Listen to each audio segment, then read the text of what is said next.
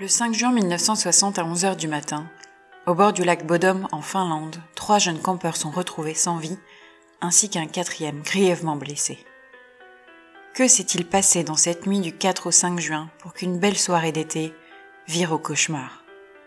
Je suis Eugénie, et pour tenter de répondre à cette terrible interrogation, je suis avec Adélie, Capucine et Jean-Robert. Bonsoir. Bonsoir. Bonsoir. Voici le récit du mystère du lac Bodom.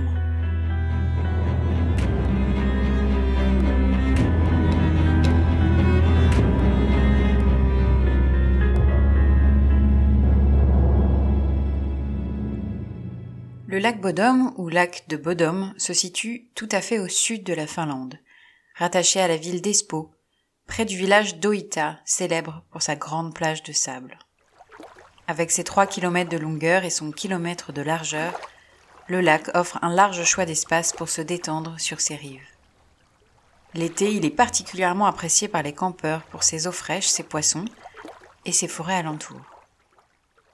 C'est tout naturellement qu'en 1960, Seppo Antero Boisman et Nils Willem Gustafsson, deux adolescents de 18 ans, proposent à leurs petites amies, Maila Irmeli Björklund et Anja Tuluki Mack, toutes deux 15 ans, de passer le week-end de Pentecôte au bord du lac.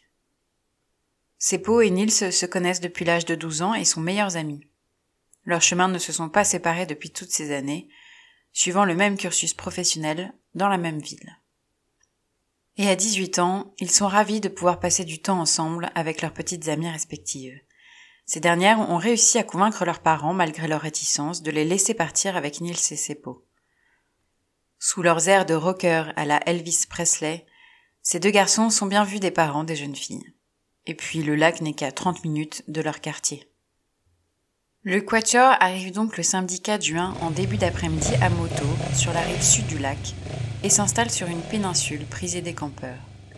Ils déposent leurs affaires et repartent faire quelques courses. Non loin de la rive sud se trouve un kiosque dans lequel les adolescents achètent des chewing-gums et des boissons soft pour accompagner les liqueurs qu'ils ont avec eux.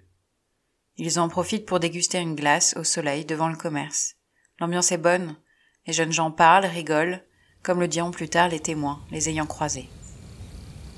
Le reste de la journée se déroule idylliquement.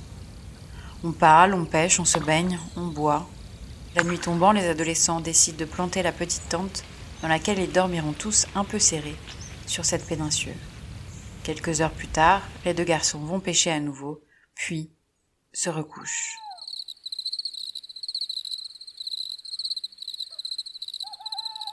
Il est six heures du matin. Deux garçons venus observer les oiseaux de la forêt du lac Bodom aperçoivent la tente des quatre adolescents effondrée, et un homme avec un haut clair et les cheveux blonds, coiffés en arrière, semblant fuir la scène. Ils ne s'approchent pas davantage, ne voulant pas perturber les campeurs, et continuent leur chemin. Un peu plus tard dans la matinée, des randonneurs voient un homme blond, cheveux en arrière et au clair marcher d'un pas décisif près du lac. Le soleil monte de plus en plus. Le lac voit ses premiers nageurs de la journée et les promeneurs de plus en plus nombreux. Ceux-ci remarquent également la tente et le corps d'un garçon amoché semblant dormir. Tous se disent que c'est le résultat d'une soirée trop arrosée ayant terminé dans une bagarre sans gravité. Mais à onze heures du matin, Risto Sirène, un charpentier de la région, rencontre sur son chemin la tente lacérée et voit de plus près la scène. Le drame est visible immédiatement. Au-dessus de la tente, le corps de Maïla est à moitié nu, en sang et apparemment sans vie. À côté de son petit ami, Nils Gustafsson, qui est dans un très mauvais état mais encore vivant. Risto Sirène prévient alors immédiatement la police qui arrive aux alentours de midi. Une fois sur place, celle-ci découvre également les corps mutilés d'Anya et Seppo. Les amoureux sont morts eux aussi.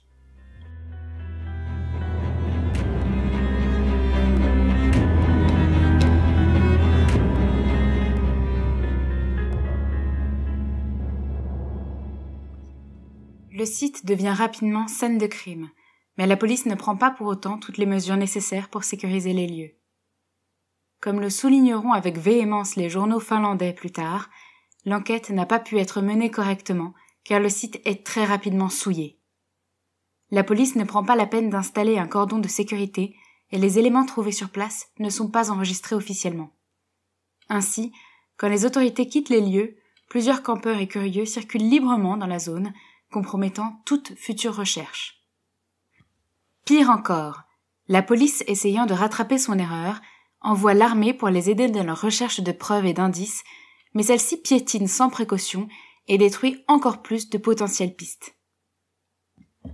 Lors de leurs investigations et observations, la police relève une scène de crime chaotique. Les fils tenant la tente au piquet ont été coupés. La tente a été lacérée de coups de couteau. Le couple Anya et Seppo semble avoir été attaqué à travers le tissu depuis l'extérieur. En effet, ceux-ci sont retrouvés gisant dans la tente. Anya présente des coups à la tête, infligés probablement par un objet lourd et contondant, tel une pierre, tandis que Seppo, en plus des coups reçus également à la tête, serait mort de blessures à l'arme blanche au cou. Au vu de leur lividité cadavérique, selon un rapport de 2005, ils sont bien morts à l'endroit où ils ont été retrouvés, dans la tente. En effet, les lividités cadavériques provoquées par une ouverture de vaisseau sanguin sont les zones de couleur rouge visibles par transparence de la peau. Leur observation est cruciale pour l'enquête car elles peuvent être utilisées pour divers renseignements. Tout d'abord pour déterminer l'heure de la mort car elles apparaissent au bout de deux heures et atteignent leur intensité maximale 12 heures après. On peut également connaître la cause du décès. Si la couleur est très rouge, il y a intoxication au monoxyde de carbone, si elle est plutôt bleue, alors il s'agit d'une asphyxie ou un malaise cardiaque, voire pulmonaire. Enfin, et c'est ce qui nous intéresse dans cette affaire, les lividités cadavériques peuvent indiquer si le cadavre a été déplacé, si elles ne correspondent pas à son emplacement. C'est ainsi que l'enquête révèle qu'à l'inverse du couple Anya et Seppo, la jeune Mayla semble s'être déplacée ou avoir été déplacée. Ses blessures sont bien plus impressionnantes que les autres. Elle est nue de la taille jusqu'aux pieds. Elle a subi trois coups violents à la tête et pas moins de 15 coups de lame donnés après sa mort. Quant à Nils, son petit ami, bien qu'encore vivant, il n'a pas été épargné par l'agresseur. Sa mâchoire gauche est fracturée et la partie inférieure est disloquée. Cet homme présente des bleus et son coude une large coupure. En dehors de l'analyse des coups, la police révèle tout de même quelques indices pendant l'enquête mais ceux-ci sont particulièrement déroutants. Quelques éléments personnels des victimes manquent, comme les portefeuilles des victimes, les montres des garçons, une bouteille d'alcool. Plus étrange, les clés des motos avec lesquelles les deux couples sont venus jusque-là ont disparu. Or, les motos sont toujours présentes à proximité de la tente.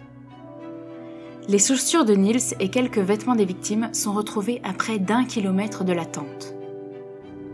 Les armes du crime, soit l'objet contondant et l'arme blanche, ne seront jamais retrouvées.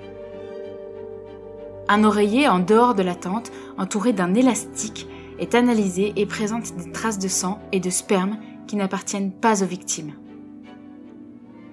Un autre ADN étranger est retrouvé sur l'une des bouteilles de bière. La police suppose que les fils tenant la tente ont été coupés pour deviner plus facilement les corps et les têtes sous le tissu et ainsi mieux viser avec l'arme ou encore pour désorienter les victimes et les empêcher de fuir facilement.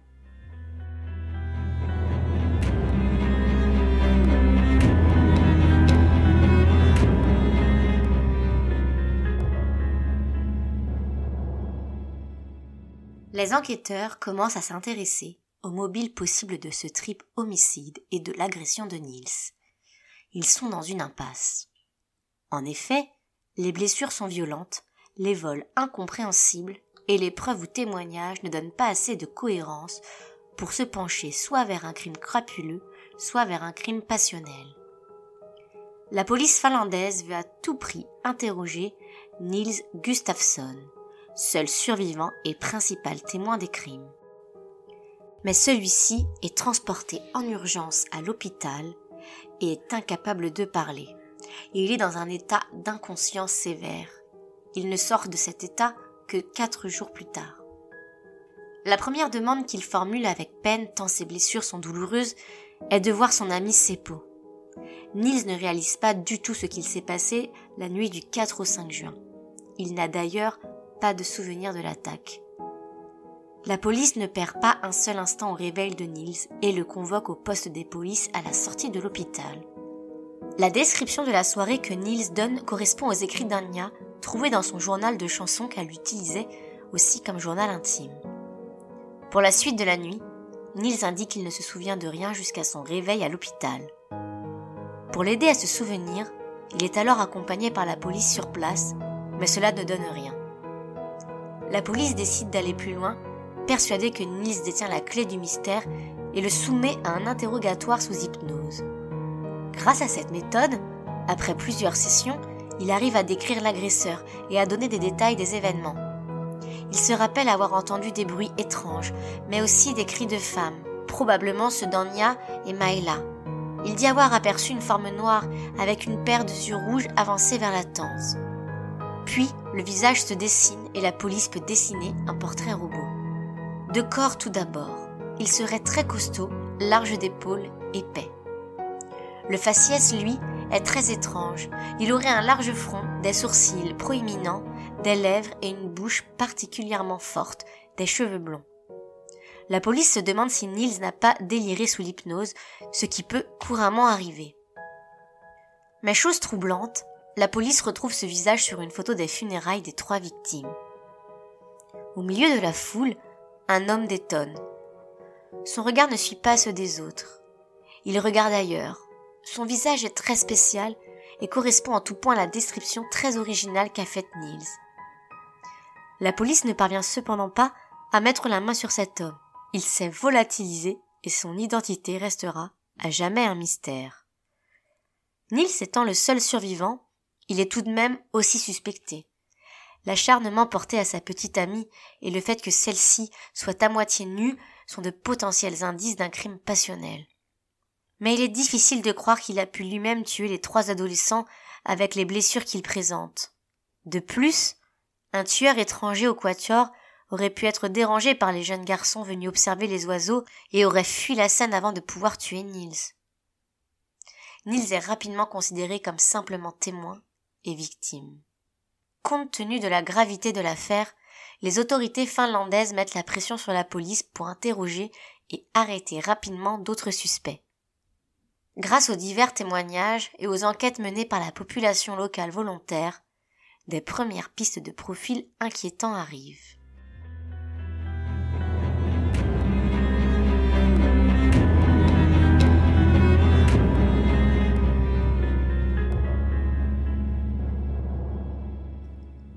Très rapidement après les crimes, la population locale emboîte le pas à l'enquête officielle et commence à mener sa propre investigation. La majorité soupçonne un certain Karl Waldemar Gilstrom. Celui-ci tient avec sa femme le petit kiosque près du lac Bodom où les jeunes campeurs se sont rendus avant leur soirée. L'homme, d'une cinquantaine d'années, est connu dans la région pour ses coups de chaud. Il est en général affable avec les clients, mais on lui connaît de nombreuses histoires de comportements violents, notamment envers les compeurs qu'il déteste. Il lui est déjà arrivé à plusieurs reprises de leur jeter des pierres ou de couper les cordons des tentes.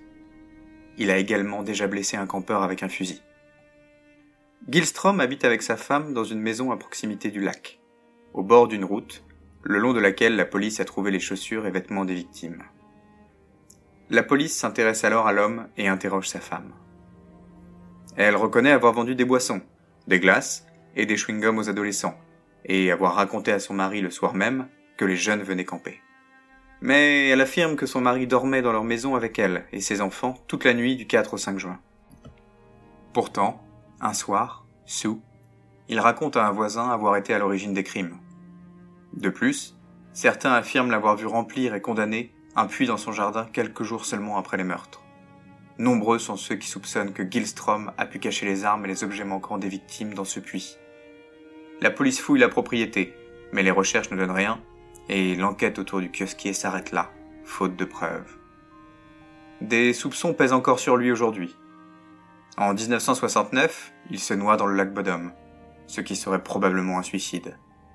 Dès lors, il ne sera plus jamais possible de relever ses empreintes ADN pour les comparer aux empreintes étrangères prélevées le 5 juin 1960. Par ailleurs, sur son lit de mort, sa femme rétracte son alibi et révèle que son mari la menaçait de mort si elle révélait à la police qu'il n'était pas chez eux le soir des crimes. Mais revenons en 1960.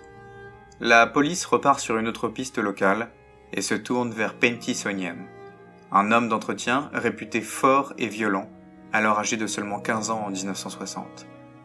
En prison pour un délit mineur, il aurait avoué avoir été à l'origine des meurtres du lac Bodom. Mais la police n'approfondit pas davantage l'enquête à son sujet, car elle découvre que Penty est particulièrement mythomane, et ses déclarations, lors de son interrogatoire, présentent de nombreuses incohérences. Penty se suicidera en prison, en 1969, à Toyala. Décidément, l'enquête ne trouve pas de suspect solide. La police commence à creuser une autre piste potentielle signalée par des médecins. Le lendemain des crimes, un homme est entré à l'hôpital d'Helsinki, non loin de la région du lac Bodom. Ses vêtements et ses mains avaient des taches rouges qui semblaient être du sang. Ses ongles étaient noirs. Son comportement erratique. Son profil pourrait correspondre à l'homme vu fuyant le lac le matin du 5 juin, comme décrit par les témoins. Les médecins l'ont à l'œil car son attitude est anormale. Il feint le fait d'avoir perdu connaissance, comme le prouveront les tests médicaux. Il ne se démonte pas pour autant et exige d'être soigné. Il prend d'ailleurs bien soin de se laver les mains de nombreuses fois à l'hôpital. Lors de la diffusion du portrait robot dans les journaux, il coupe ses cheveux blonds. C'est vrai que cet homme ressemble étrangement à la description des témoins et de Niels. Il n'est pas finlandais d'origine. Il est allemand et est arrivé dans les années 50 pour s'installer près du lac Bodom. On le soupçonne d'être un ancien gardien de prison nazi, ancien prisonnier du régime soviétique, ayant retourné sa veste et devenu espion du KGB. Si vous avez écouté notre épisode sur la disparition de Kiliki Sahari en Finlande en 1953, vous avez déjà entendu son nom. Il s'agit d'Hans Asman. Il était déjà soupçonné dans le meurtre de la jeune adolescente, mais n'avait jamais été inculpé. Malgré ce passif et ces circonstances très étranges et inquiétantes, les taches rouges ne sont pas analysées. La police considère que son alibi, donné par sa petite amie, est par ailleurs solide. Il aurait dormi avec elle, chez sa sœur, la nuit du meurtre. S'il est allé à l'hôpital, c'est qu'il a eu une crise de foie sévère. Les taches sur ses mains et ses vêtements Ce sont des taches de peinture. Hans Assmann faisait des travaux avant de tomber malade. Malgré tout, le docteur Jorma Palo, l'un des médecins ayant examiné Assmann à son arrivée à l'hôpital, est resté persuadé de sa culpabilité, à tel point qu'il a pu écrire trois livres sur le sujet. L'ancien détective, Matti Paloaro, ira même jusqu'à le relier à cinq autres homicides non résolus. Grâce aux multiples sources et à la littérature faisant allusion à sa culpabilité, Hans Assmann était considéré comme le suspect le plus probable par l'opinion publique jusqu'en 2004, lorsque les enquêteurs ont décidé de rouvrir l'affaire après 44 ans.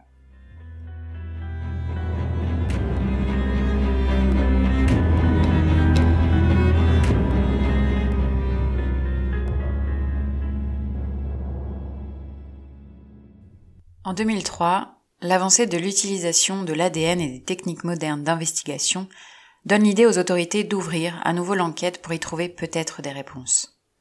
Les restes des trois victimes sont exhumés mais ne révèlent rien de particulier. L'analyse des objets des victimes, dont la tente et les chaussures de Niels, apporte de nouvelles informations.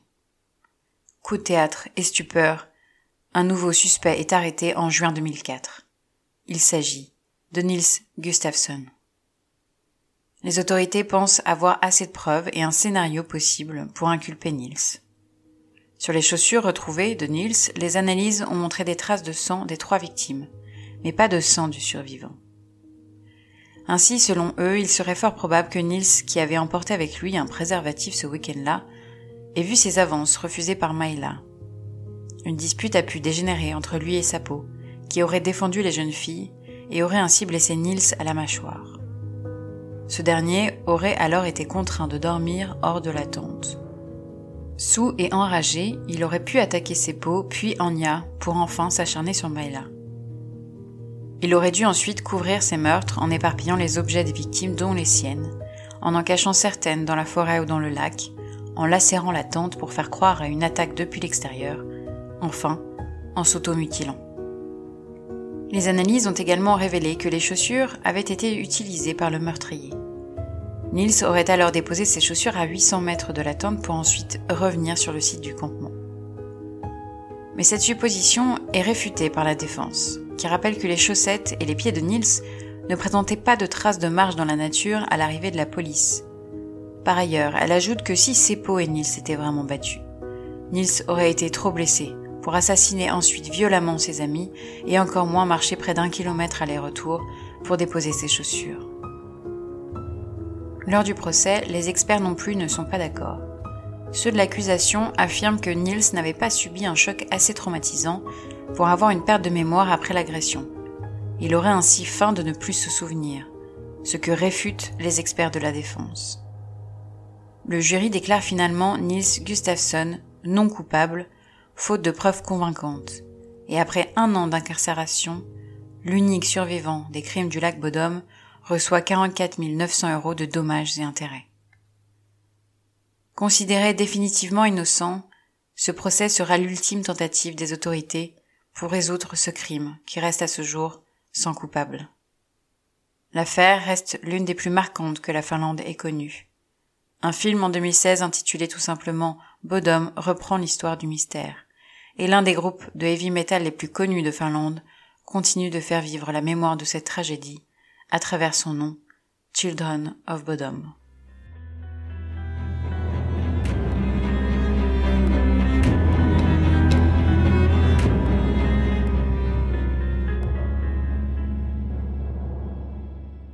Alors, lors du travail de cette affaire, quand j'ai travaillé euh, sur, euh, sur l'affaire du lac Bodom, euh, j'ai croisé plusieurs fois la mention de la saga horrifique que vous connaissez peut-être, des films Vendredi 13.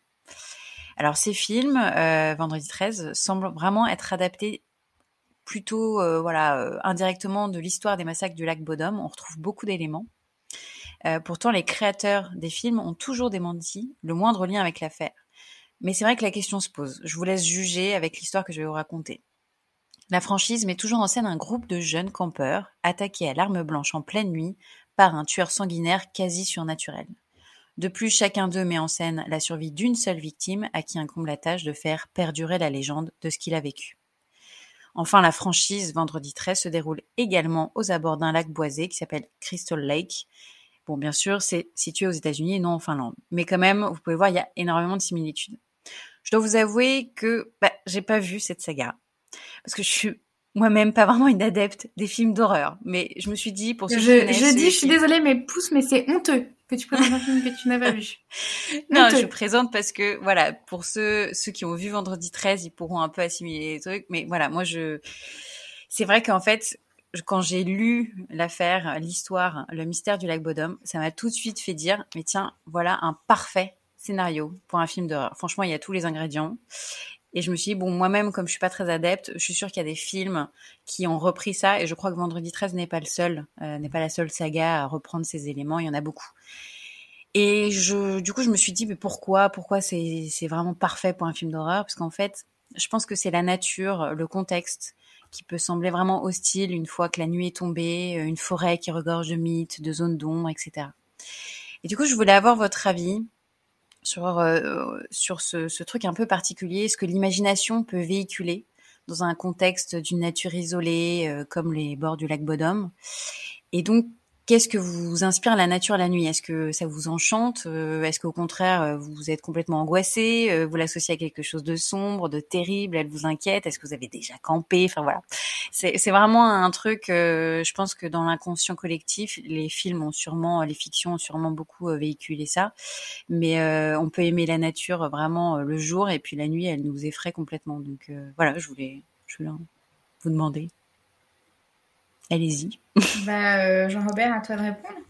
Euh, bah déjà merci euh, merci Eugénie pour cette pour cette super affaire et c'est c'est vrai que maintenant que tu le dis et quand tu fais le lien avec Vendredi 13 dans cette histoire et surtout dans le dernier rebondissement qui est que potentiellement ce serait Nils qui aurait commis les crimes et qui se serait fait passer pour une victime il y a un petit côté twist euh, de fin de film d'horreur, euh, genre en fait c'était lui, euh, qui colle, qui colle énormément, qui colle énormément à, un scénario correct de film d'horreur. Mm. Et pour répondre à ta question, peut-être que je vais réfléchir un peu et, apporter autre chose après, mais ça, ça m'inspire les deux. En effet, c'est un gros décor de film d'horreur. pour ceux qui ne l'ont pas vu, je conseille Cabin Fever. Qui se déroule vraiment dans un décor comme ça. Mais c'est aussi assez onirique comme, comme décor, c'est cabane, c'est lac. Et pour l'instant, je n'ai rien de plus intéressant à ajouter. mais t'as pas dit si t'avais peur de la nature la nuit ou si t'aimais bien? Euh, mais c'est Est-ce que tu serais capable d'aller camper sans, sans être froussard euh, tout seul, non, clairement. Euh, avec, pas du tout. Par exemple, quelqu'un que tu aimes beaucoup. Quelqu'un cher à mon cœur, oui. Ah, mais... tirer, camper avec quelqu'un cher à ton cœur, si, si... prenant le risque que cette personne se fasse massacrer. S'il n'y a pas, s'il a pas d'animaux sauvages et tout, oui, pourquoi pas, ça peut être super. Hein. Euh, Capucine, qu'est-ce que tu en penses, toi? Moi, je pense que c'est euh, c'est du suicide. voilà. Euh, la précaution avant tout. Mais, mais vous pensez qu'il y a quelque chose dessus Est-ce que c'est plutôt genre il y a des fous qui rôdent dans, la, dans les forêts ou il y a un petit côté surnaturel un peu voilà il y a des il y a les, méchants esprits euh, voilà moi je, je trouve que il y a pourtant je crois pas à beaucoup de choses surnaturelles mais ça euh, vraiment la forêt euh, les, les, mauvais esprits de la forêt tu vois les trucs comme ça moi ça m'a toujours fait flipper quoi. Alors moi j'ai un souvenir dans la maison de tes parents Eugénie un soir je sais pas si tu te souviens on a fait un cache-cache. un cache-cache dans les bois tout à fait. Et euh, j'ai rarement eu aussi peur de toute ma vie. C'était flippant, c'est vrai. De, la brume. Il y avait des bruits d'animaux et j'étais euh, avec quelqu'un qui, à, ce moment-là, en fait, on faisait des équipes. Et je sais pas si tu te souviens, j'étais avec un de nos copains qui me faisait peur exprès, qui faisait des bruits horribles. Et donc, euh, moi, j'étais terrifiée. Et, et donc, en effet, c'est très beau mais euh, c'est du suicide. Mais c'est bien au cinéma, quoi. C'est bien au cinéma, faut pas y être, quoi. Euh, même pas. Non, mais ça va. Euh, moi, j'aime beaucoup les films d'horreur, mais j'aime les films d'horreur où on arrive à voir ce qui se passe dans le soir. Enfin, dans le, noir. Moi, j'ai très peur du noir. Hein, ouais, moi J'ai peur des fantômes, j'ai peur de tout. J'ai peur des, j'ai peur des, des échappées d'asile psychiatrique. Il y en a quand même eu deux en l'espace d'une semaine récemment. je veux dire, il faut faire attention quand même. Et toi, Adélie? Ouais. Bah, Parce qu'Adélie n'a pas. Moi, moi j'ai, moi, j'ai peur, bien sûr. Euh, en même temps, est-ce que vous connaissez quelqu'un qui vous dit j'adore me balader dans la forêt la nuit seule Je suis tellement serein. non, mais il y a des gens qui n'ont pas du tout peur de, du noir, non, euh, des, maisons vides, de la campagne. Euh. Mais, mais franchement. Guy Georges adorait. ouais. Parce qu'il avait le contrôle tu vois, il était armé, il avait des. Mais en fait, je crois que notre cerveau, il est tellement pollué, pas pollué, mais de d'histoires depuis des siècles, de romans, de films, mm. de. On a aussi euh, les infos en permanence, donc tous les meurtres, les trucs qui arrivent. Tu sais, je me dis, moi, c'est surtout, je me dis, on a de la chance d'être à notre époque parce qu'on est tous dans des maisons, on a des lumières dans la rue. Euh, mais je me dis, à l'époque, quand il y en a, ils devaient me rentrer chez eux à pied, même au début du siècle, tu vois. Et euh, ça devait être, alors déjà, ça devait être plus familier pour eux, donc ils avaient peut-être moins peur, mais il y avait aussi beaucoup de choses, beaucoup plus de choses qui se passaient. Et ça devait, je sais pas, alors pour le coup, euh, ça devait être très flippant, mais les gens étaient un peu habitués. Nous, je pense qu'on est juste plus habitués. Après, il y avait euh, moins de monde. Ouais, c'est clair. Et donc, il y avait moins de chances en termes euh, de probabilité de rencontrer un fou, puisqu'il y avait moins de chances de rencontrer quelqu'un. Ouais, c'est sûr. Mais après, il y avait quand même beaucoup de marginaux à l'époque, hein, qui traînaient, des, je sais pas. Bon, en tout cas, euh, moi cet été, j'ai campé et j'ai fait une crise d'angoisse. ah ouais? Ouais. Ouais, ouais, ouais. On s'est chauffé tout avec mon mec. Alors lui, hyper serein, il ronflait et tout dans la tente. Moi, en fait, c'était même pas la peur de la forêt qu'il y avait autour, enfin, dans, parce qu'on était vraiment en plus en altitude, bref, en plein milieu d'une montagne, avec des arbres et tout, mais c'était, je sais pas, en fait, plus l'habitude, plus notre confort, et j'ai euh, une crise d'angoisse, j'ai étouffé dans cette tente. Puis je peux le dire, je me suis carrément fait dessus, quoi. Je suis sortie et puis, euh... allez, on quoi. ouais, moi je m'attendais pas à ce genre de confession, mais. ouais. Je peux le dire. Voilà. C'était Hiroshima dans la Voilà, exactement. Ah, ça devient un épisode de tellement Alors, est-ce que, heureusement que la nature était juste là, à côté, qu'il y avait personne? non, mais. Euh, j'ai saisi une fougère et ça m'a Exactement. Mais j'avais l'impression d'entendre des loups. Je vous, jure, en fait, votre cerveau, j'étais tellement un peu en angoisse et puis on n'a aucune lumière. Il faisait vraiment nuit noire en plus. Donc euh, là, je crois que le cerveau, il est, il se fait des films quoi. J'avais l'impression d'entendre à un moment un chien qui rôdait autour de la tente, des trucs un peu des bruits chelous et franchement, euh, j'ai passé les deux pires nuits euh, de l'année, je crois. Franchement. Mais s'il y avait un loup, est-ce que c'était une bonne idée euh, de l'attirer avec des matières fécales? ben, Je sais pas. Peut-être euh, au moins il aura mangé, il aura été rassasié, tu vois. Ah parce que c'était fécal du coup. Moi le... j'étais pas sûr. ok. Bah, j'avais pas envie de rentrer dans ces détails, mais bon voilà, vous m'avez obligé. Capucine, elle m'a forcé. Bon bah bon bref, mais en tout cas voilà, j'ai peur la nuit et je fais des crises d'angoisse. J'ai même dû prendre un Lexomil pour ma deuxième nuit. oh putain, pardon. Bah voilà, bah on en demandait pas tant. Génial. Moi, dès qu'on dit, dès qu'on parle de, dès qu'on parle de pipi culotte. Euh, je savais que j'allais te faire plaisir, Capucine. C'est surtout pour toi que j'ai fait cette confidence. Merci. Merci beaucoup. C'était bah, ton anniversaire euh... récemment, mais c'est moi qui suis très gâtée. Voilà. Cadeau. oh là là. Euh, bon. Non, sinon, ouais, donc, euh, le campement, sinon, bon. voilà. Sinon, bah, cette histoire est quand même incroyable. Mais moi, je reste sur ma faim et ça m'agace. Mais j'ai quand même ouais, du alors vous, vous pensez que c'est qui, vous? Ah, moi, je pense que c'est un des deux mecs qui s'est suicidé à l'époque. Je sais pas, parce que mmh. Nils, je me dis quand même, le mec, ça veut dire qu'il s'est démonté la mâchoire et tout. Faut y... Comment il a fait? Ouais. Bah, non, mais tu sais, il y a plusieurs suppositions. Ouais, en fait, il y en a, il y en a, il y en a qui ont pensé que ça aurait pu être lui qui s'est, qui s'est euh, vraiment. Non, en fait, il s'est bagarré, il, s'est pris un coup, quoi, peut-être. Euh. Exactement. L'idée, c'est vraiment, voilà, ce, ce qu'on dit, c'est que il serait pris, euh, il serait bagarré avec ses pots, avec son ouais, copain, ouais, ouais, et, euh, et qu'après, en revanche, il se serait euh, suite au meurtre pour vraiment faire passer ça. Donner pour, un coup de euh, couteau. un étranger qui a, il s'est donné des petits coups, euh, voilà, mmh, un peu mmh. superficiels, beaucoup moins graves forcément que les autres, pour faire croire qu'il avait, il avait lui aussi été attaqué par quelqu'un d'autre. Mmh. Mais mais moi, je suis d'accord. Moi, je trouve ça vraiment trop, trop tiré par les cheveux. C'est tentant de penser que c'est seul survivant et donc c'est lui, mais, mais euh, ouais, moi, je, moi, j'aurais, moi, je suis persuadée que c'est le kiosquier euh, qui doit pas du tout Ouais. aimer. euh, C'est possible. En fait, le, le coup et- du coupage de fil et tout, si c'est quelque chose qu'il a déjà fait.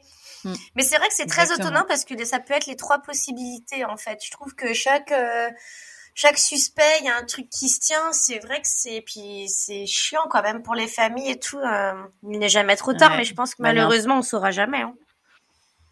Non, il n'y a pas assez de preuves non plus, Mm. donc c'est terrible. Moi, je pense que c'est pas le kiosquier. Ah ouais? Tu Ouais, vous pensez quoi, ouais. vous?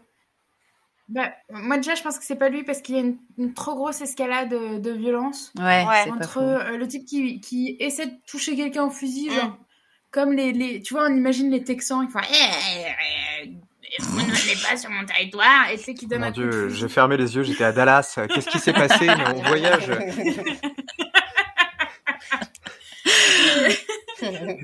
Non mais moi j'ai- j'envisage un peu comme ça, c'est euh, une sorte de, de malade, un peu bougon, machin, mais là, il a quand même défoncé quelqu'un. euh, Oui. c'est. C'est ça. Des actes, presque des actes de torture. Enfin, pas de torture, mais bon. Et des coups- D'une extrême violence. en Des coups de couteau sur un cadavre aussi, ce qui est quand même assez étonnant. Elle était déjà Ouais, morte, manifestement. Ça, Ça, fait un peu mobile. que- euh, Ouais, c'est ah, vrai, pour le, simple dérangement pour camping, c'est. Ouais, ouais, c'est un- cher Il a payé. su, il a su, il- On peut parler de surréaction. Euh, mais, Je euh, pense. Le mot, le mot est lancé, le mot est mobile, euh, lâché.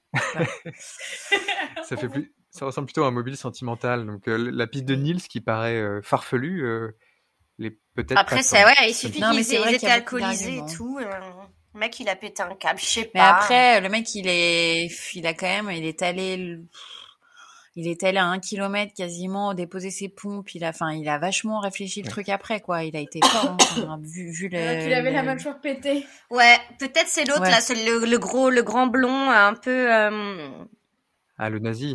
Hmm. ouais, Ouais, celui-là, celui-là, on le voit souvent, celui-là. je pense que Ouais, ça serait pas étonnant voilà. que ce soit lui, ouais. Et j'invite les auditeurs qui nous écoutent à aller regarder la fameuse photo euh, Ah. des funérailles des trois victimes sur laquelle on Ah ouais? voit cet homme euh, au visage un peu très, un peu spécial, Euh, comme l'a décrit Nils. En fait, le portrait robot, on- vous mettez le portrait robot que vous trouvez aussi sur internet et la photo. Et euh, la, vraiment là, sur la photo, euh, le, la tête du type est très très étrange. Donc c'est Ah assez ouais? flippant en, euh, comme euh, comme truc aussi. Ouais, c'est assez Ah, flippant. faut- comment Donc, je, tu, euh, tu- bah, je vais aller la regarder. chercher. Qu'est-ce que- tu tapes pour euh, Bah tu mets euh, lac, lac Bodom et euh, photo je ouais, pense, et ouais, tu verras. ouais, Enfin, le mec on voit. tu Et elle est en noir et blanc, hein, mais euh, Mhm. mais tu vois, elle a un visage chelou. Donc euh, donc c'est Bah ouais, peut-être euh, sur voilà, lui, même l'histoire est, est teintée de mystère hein, et euh, mais c'est une histoire qui a vraiment marqué la Finlande. Du coup, il y a plein de Ouais. Plein de mystères et on, ne saura euh, jamais a priori. Voilà, donc c'est encore une histoire que tu adores, Adélie, où on ne connaît pas la fin. Désolée. voilà. En tout cas, ça m'a fait penser à une autre. un euh, épisode. Moi. Pardon. Pardon. Moi, je voulais juste dire, j'adore les mystères, alors euh, j'ai bien aimé. Merci beaucoup. Oui. Et me bah fait moi. Ça euh, m'a eh bah moi, j'aime une pas les autre, euh, mystères. à une autre affaire. Ah. Attends, mais tout le monde l'interrompt là pour Eugénie. Non, vous m'entendez bien? Pardon. Eugénie, vas-y. oui, Ouais, oui. juste euh, une affaire que j'aurais bien aimé traiter, mais qui en fait est extrêmement complexe et je pense que tout le monde en a entendu parler. Mais je vous invite aussi à la découvrir si vous la connaissez pas. C'est l'affaire du col euh, Diatlov. Euh, je sais pas si vous la connaissez. Ah Non, bah écoutez, tout. moi Je c'est vais pas un la garder truc- pour. euh, Attends, c'est extraordinaire cette- ce truc, mais il y a Eh tellement bah alors, de ne dis rien. c'est pas, c'est pas genre 20 personnes qui sont dans, dans la montagne? Si, Non mais ne dis rien. enfin On les 20, trouve je sais plus c'est de 20, glace, mais en- Mais c'est extrêmement, en fait, c'est très connu. Elle est vraiment, c'est extraordinaire. Moi, je, à traiter, c'est extrêmement complexe parce que c'est un Ok. mystère énorme qui a été plus ou moins élucidé tout Mais récemment. Oui, Alors- c'est élucidé. Mais en tout cas, moi, je trouve que tu pourrais la faire, hein, Eugénie. Ça m'intéresse. Oui, moi aussi. Ah bah écoutez, bah alors euh, très bien. Bah gardons-la pour une C'est prochaine pour ça, n'en dis Alors pas bien. plus, Je parce vais que essayer moi, de m'y je ne atteler parce connais- qu'elle est, elle est non, costaud. Je ne connais pas du tout cette euh, histoire. Cool. Ok. Mm. Bah, moi, j'avais beaucoup aimé. Et, euh, et Adélie, est-ce que tu voulais dire quelque chose avant que euh, je t'interrompe? Oh, Bah non, je sais, je sais plus ce que je voulais dire, mais donc c'est pas grave. Sûrement pas, c'était sûrement Je pas désolée. intéressant, non, t'inquiète pas. Pas du tout. Bon, en tout cas, Bon, c'est bah, chouette que ça vous ait plu. Ouais, moi, c'était super, bravo. Merci. Et euh, c'était bien comme épisode de, de retour. Ah oui, moi je sais ce que je voulais dire. Je voulais dire en fait que j'ai pas du tout aimé parce que c'est un mystère et j'aime pas ça, ça m'agace. mais non, je rigole. J'ai- Mais non, mais j'ai adoré, franchement j'ai adoré. La violence. Mais je rigole, le génie, euh, franchement. Et je ne connaissais pas. Et ça me donne Non, envie ouais, d'aller euh, d'aller voir ce lac parce que malgré tout, ça a l'air d'être un très beau lac. Quand j'ai lu le Oui, contexte vrai. et tout, ça a l'air d'être très sympa. Et j'ai hâte, Mm. du coup, euh, de connaître maintenant pour la semaine prochaine la prochaine histoire de Cyrielle pendant les deux semaines. Vous savez, vous avez Dans des 15 jours. indices ou pas? Non, pas du tout d'indice. C'est un mystère Eh absolu. ben, j'espère que ça ne sera pas encore un mystère. Ah ah ah Euh, je pense pas. Mais alors, Euh. ensuite, c'est, ton affaire, Adélie. Et toi, c'est pas Moi, c'est bah non, moi j'aime pas les non, c'est pas que j'aime pas les mystères, mais ça me ça m'agace. voilà. J'aime bien bah, savoir. là, ce sera bien résolu. ouais, là ça sera bien résolu. Oui, je comprends. Et vous connaîtrez peut-être l'histoire, euh, vous verrez. Voilà. C'est une histoire ancienne. En tout cas... Ah, pardon. Bah, Oui, c'est... Bah, en tout cas, je, je- j'ai hâte d'en savoir plus. Voilà. Adélie. Bon, bah merci. Euh, on à remercie tous. toujours euh, Ouais. Evan Loget, Raymond et Noémie Dourneau pour ce générique et euh, deux morceaux qui sont présents dans l'épisode. Euh, puis on salue leur talent aussi. Ah oui. et toujours. merci beaucoup Eugénie. Merci, Merci, Eugénie. Eugénie, c'était un super épisode. Merci à vous. Et puis merci à tous qui nous écoutez. Euh, vous pouvez nous laisser des commentaires, ça nous fait plaisir. Si possible, des commentaires sympas parce que vous êtes de plus en plus, euh, plus nombreux à nous écouter. Là, vraiment, euh, on est hyper content parce qu'il y a beaucoup d'écoutes. Mm. Et, euh, et on s'y attendait pas trop parce qu'il y a eu une montée un peu rapide. euh, Ouais, voilà. c'est super cool. Et merci. euh, ouais, mais donc si, si, vous, si ça vous plaît euh, et que vous voulez laisser un épisode, on en sera ravis. Merci encore. Laissez un commentaire. Ah, un épisode, un commentaire, autant pour Oui. moi. Écoutez, écoutez les compris. tard, j'ai bu. Ok. Voilà. On va te laisser. euh, Capucine boit seule, alors apparemment. Bon, bah, Bah, tout. merci Bonne beaucoup. soirée à tous. Bonne soirée. Bonne soirée. Bonne soirée.